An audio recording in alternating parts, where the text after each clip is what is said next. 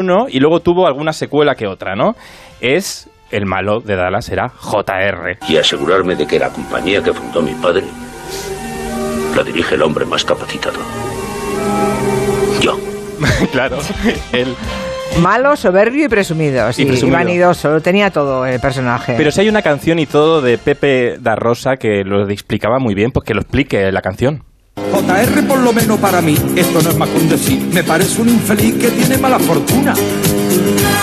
Porque mira que se inventa jugarreta para hacerte la puñeta para tomarse una rabieta que al final no da ni una. Hace diablura con tal finura y diplomacia que aunque tiene mala uva este tío me hace gracia. Bueno, a mí no me hacía, a mí no me daba No, ninguna no, gracia. No, ¿eh? y pobrecita, Ninguna. era Suelen, ¿no? Pobre Suelen, claro, era una- Madre mía. en la serie era una alcohólica empedernida, Bueno, claro, es que con un marido así que vas a Teniendo a ser. JR, claro, al Claro, lado. claro. Bueno, entonces, Bueno. primer candidato, eh, JR de Dallas. De Segundo encuesta, candidato, sí. Borja. Pues segundo candidato, don Pablo de Cuéntame cómo pasó. Uh, Como me pongan en alguna lista roja o negra o cualquier tipo de color, con tal de que me veten, voy a por vosotros y os hundo. Por mis muertos que os acordáis de mí. Qué buen actor. Bueno, El primero tú, Alcántara. Como yo me entere que tienes algo que ver con ese mierda, vete despidiendo también de tu trabajo en el ministerio. oye, da miedo, ¿eh? Madre Ay, Alcántara. Acojona. No, acojona de verdad. Sí, sí, sí. Muy Sí. patrón, sí. Era Pepe Sí. Sancho, ¿no? Pepe Sancho en aquel personaje maravilloso y per- perturbador. Y en tercera opción traigo a otro. a he traído tres series muy longevas. Esta es infinita, la de la tercera opción. El señor Barnes de Los Simpson. Hombre. ¿Dónde dejamos estos bidones, señor? ¿En el patio de un colegio? No, que tantos niños calvos ya despiertan sospechas. Es tremendo.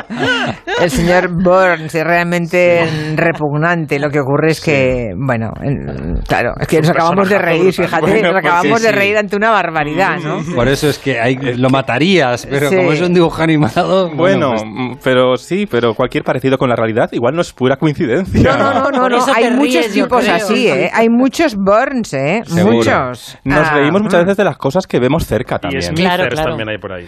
Sí, bueno, pues sí. pueden ustedes votar. Eh, son los tres candidatos, Sí, JR de. Dallas, don, de Dallas, Don Pablo de Cuéntame y el señor Burns, que es un tipo también realmente repugnante físicamente, ¿no? Es- Sí, es, es bueno, así. De los Simpson. Escojan al peor, al que les parece peor persona. Qué difícil. De los tres Humana. es difícil, es difícil. Bueno, ahora vamos a hablar de mm, debates. Me ha gustado la, la ¿Te ha propuesta. gustado Me gusta la propuesta de ¿Por Borja fin una Terán. semana Sí. te gusta? No, es broma.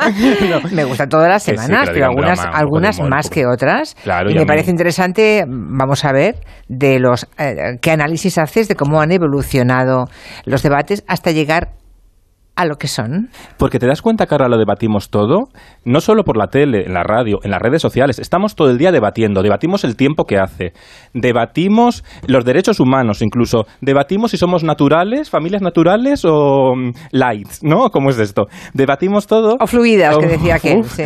Bueno, pues yo que soy muy natural, mm, voy a hacer un recopilatorio de cómo empezó el debate en la tele. Vamos a empezar. A ver si reconociste esta, esta sintonía. Hombre, en mi infancia. Ay, sí, ¿tú la reconoces?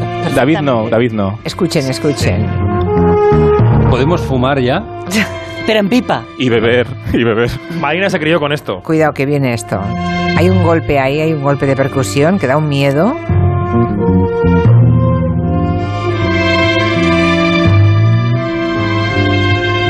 Aún no, ¿eh? Pero ahora.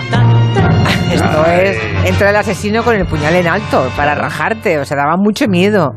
Es la sintonía de la clave, el primer debate que hubo en la televisión democrática en. España. Claro, pero es que a mí me parece más historias para no dormir, ¿no? Sí, Es sí, sí, como, sí. Se tomaban muy en serio estos debates de la primera televisión. Eran casi como conferencias exhaustivas, muy serias, en la que José Luis Balbín explicaba así la meta del programa. Por la clave han pasado gentes de todas las áreas, no solo políticas, sino sociales, culturales, económicas. Es verdad. Sí, decía Balbín que no se trataba solo de vencer, ni siquiera de convencer, simplemente de reflexionar con ustedes, ¿no? Que es un- un- una buena meta de un programa de televisión, ¿no? Que generar debate en casa y hacernos pensar. Que nos recuerden los oyentes a través de el WhatsApp. Algún debate que siguieran siempre con mucho interés porque les gustara, o al revés, el que no les parece o no les parecía adecuado por sus mm, componentes, por el tono, por lo que fuera. 638-442-081. Seguimos. Yo creo que, fíjate, en, la- en los medios de comunicación de hoy em, tenemos de muchos debates, ¿no? Eh, porque también eh, es más barato igual rellenar una parrilla de programación con cuatro horas de debate y retransmitir toda la actualidad y comentar toda la actualidad, pero siempre normalmente suelen ser los mismos contertulios, es decir, hay expertos profesionales que a las, las cadenas eh, van porque saben que comunican bien, que lo explican bien. En la época de Balbín, cada debate tenía sus expertos, ¿no? Eh, iban directamente a, la, a- la gente que controlaba de la materia. Pero a veces también se fijaban un poco por los prejuicios, ¿no? Entonces, si por ejemplo un día quedaban para un programa de, de buenos modales, pues decían, vamos a buscar a alguien que, que sea muy que tenga malos modales. Entonces llamaban a Alaska porque decían, eh, con las pintas que lleva, ¿no? En aquella época, en el año 61. Y claro, Será corrosiva socialmente Claro, también, ¿no? tendrá buenos modales, no sé qué. Y claro, esto lo cuenta muchas veces Alaska, ¿no? Que se sorprendió porque cre- Balbín, porque ella era a favor del buen modal todo el rato. Y vamos a escuchar un momento aquel día. Entonces, eh, siempre se habla de la juventud, los malos modales en la juventud, y es un poco un cliché, un tópico. Todas las generaciones van a decir que tiene una ruptura con la anterior, todas las generaciones van a decir que la juventud que les está inmediatamente después ha perdido un poco los buenos modales que ellos tenían y que en sus tiempos eso no, eso no pasaba. Esto yo creo que viene ocurriendo de siempre. Es Alaska en el año 82, 82, defendiendo la buena educación, ¿no? La buena educación. Claro, Mm. porque claro, no está muy bien. Eh, la clave tenía debates muy serios sobre la democracia, sobre los anarquistas, pero luego también tenía debates más divertidos, o aparentemente divertidos, por ejemplo, sobre las folclóricas.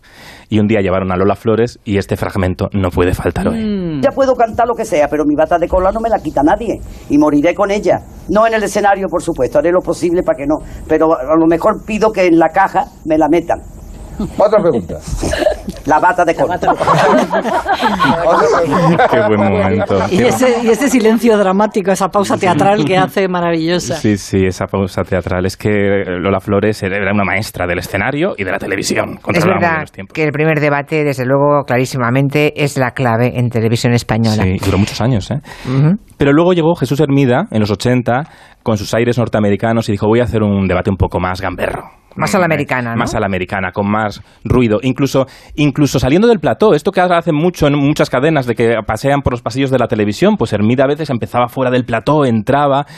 Por ejemplo, en un día que empezó a hacer un debate sobre rockeros y música pop. Vista la cosa desde aquí, la verdad, uno se lo tendría que pensar un poco para cruzar el decorado y pasar al estudio. Pero en fin, eh, que pase lo que pase y vamos a ello. Y ahí entra el estudio, va entrando, estaba el público, el estudio lleno de gente, pero a rebosar, le saludan a Hermida y ahí aparece ya por la puerta del plató con todo, con toda la juventud arriba, bien arriba. ¿Y quién estaba en ese debate? Bueno, en ese debate había, mira, te voy a decir, Miki, Paco Clavel, José María Cano, Santiago Sorón y Juan Luis Tena. Y No está también mal, ¿eh? Mariscal Romero. Y fueron un poco, parte del debate fueron un poquito contra José María Cano de, Nacho, de, de Mecano. Ya. Vamos a escucharlo. Viva el rock and roll y viva la madre que lo parió. Hay otra música divertida que es el pop y también pretende divertir. Y a partir de ahí todo es cuestión de gustos.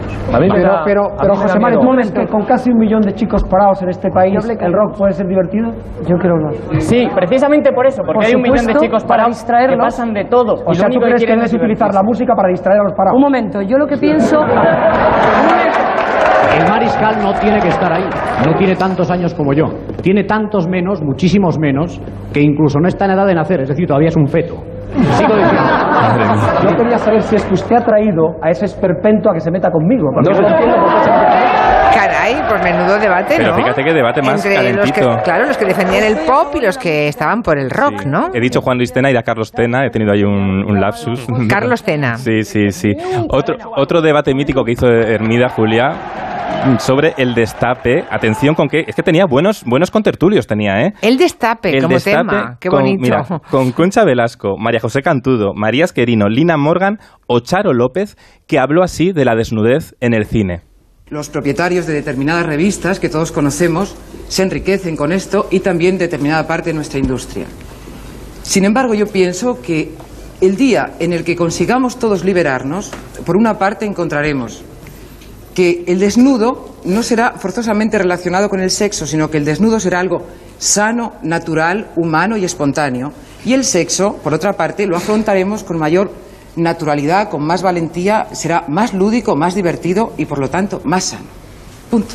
Un minuto exacto. Un aplauso para esto. Eso era en el ochenta y pico, noventa, Sí. supongo. Este debate a veces se recupera hoy, ¿te das cuenta? No, ahora este debate, este debate ahora es de lo más progresista. Esto que acabamos Sí. de escuchar Bueno, es de lo más sí. progresista. Bueno, claro, porque Charo López era súper progresista. Pero luego le- la replicó Lina Morgan, que ya era un poco más conservadora.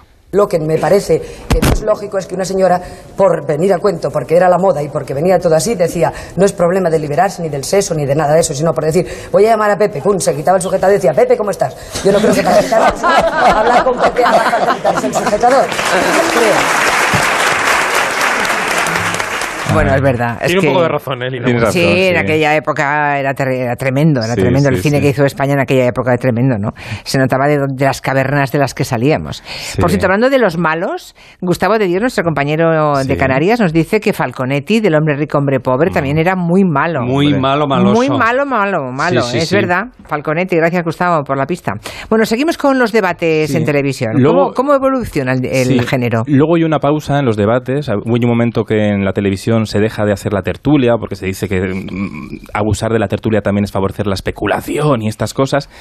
Pero en, los 90, a mediados de los 90, llega Javier Sardá a, a Telecinco los sábados por la noche con un debate espectáculo que se llamaba Moros y Cristianos y que introducía Sardá con su particular ironía. Y eh, vamos a tratar dos temas. Vamos a hablar de mm, extraterrestres y de parejas de hecho. Son dos temas. O sea, no vamos a hablar de si las parejas de hecho pueden estar formadas por extraterrestres. Quiero decir, son dos debates completamente distintos para los cuales, como siempre, pedimos encarecidamente vuestra participación, su participación. Bueno, pues ahí... ahí Los extraterrestres. Los extraterrestres, la- la- las parejas de hecho, todo ahí como muy mezclado, ¿no? En este programa cambiaron un poco los contertulios. Ya se dejó llamar a los expertos para directamente llamar a, a crear personajes televisivos. Personajes que eran muy divertidos, pero que no sabían de lo que hablaban en realidad. No, claro. es que- Hace dos horas que estamos aquí. Soy ciudadana de un país democrático. ¿Te quieres callar? ¿Quién es esta, por favor? ¿Quién es esta chillona? Aramis Fuster. Hombre, Aramis Fuster. Claro, que estaba con ella muy demócrata con su debate, pero que de repente, pues oye, pues ella cortaba a todo el mundo. También el padre Apeles surgió de este programa. Se les llamaba en aquella época polemistas, ¿os acordáis, Ay, no? Claro, bueno, de ahí el nombre. Sí, sí. Término Los era... polemistas. Sí, sí. Luego llegó, luego llegó el 59 segundos, otra vez en televisión española, ¿verdad? Sí, que 59 segundos realmente es la modernización del debate Sí, serio. sí. Porque ¿qué hicieron? Crearon la iconografía de poner un elemento característico en plato, en este caso un micrófono que a los 59 segundos bajaba. Ah. Entonces, con esa premisa tan creativa generaba interés, ¿no? Generaba curiosidad en el espectador, a ver si el que argumentaba lo hacía a tiempo y lo hacía bien, ¿no? Y era curioso, ahí, bueno, ahí descubrimos a Ana Pastor, por ejemplo. Mm. Bueno, llegas por tanto hasta esa fecha, no, siga- no sigamos avanzando. Porque luego ya ¿Cómo todo, todo es debate ahora, Julia. Eh, ¿cómo Todo- son? todo- Bueno, sí, la tele, la tele de pronto ha descubierto la radio televisada. Sí. Vamos a ver qué nos cuentan los oyentes al respecto del género. Pues de la clave recuerdo muchos debates y muy valiosos, sobre todo el del aborto, que fue uno que en el que por primera vez, yo tenía en aquella época 16 años, pero por primera vez pude ver a personas que debatían y hablaban sobre un asunto que en aquel momento tenía una enorme trascendencia en la sociedad española y que eran capaces de debatir pues aportando argumentos y sin acusarse de que iréis al infierno y que vosotros sois unos asesinos de mujeres y realmente para mí fue una experiencia muy enriquecedora. Lo recuerdo como un primer paso hacia la democracia que después nos ha permitido llegar hasta la situación actual. Esa que algunos quieren revertir, por cierto. Bueno, vamos a ver cómo ha quedado la encuesta. Veamos. Hoy ha propuesto Borja Terán escoger al mejor malo televisivo. Teníamos a JR, a don Pablo de Cuéntame y al señor Burns de Los Simpson. Y... Ay, gana el señor Burns. Ay, qué bien. Sí, con un Sí. 50,7% gana ese señor repugnante que siempre dice barbaridades.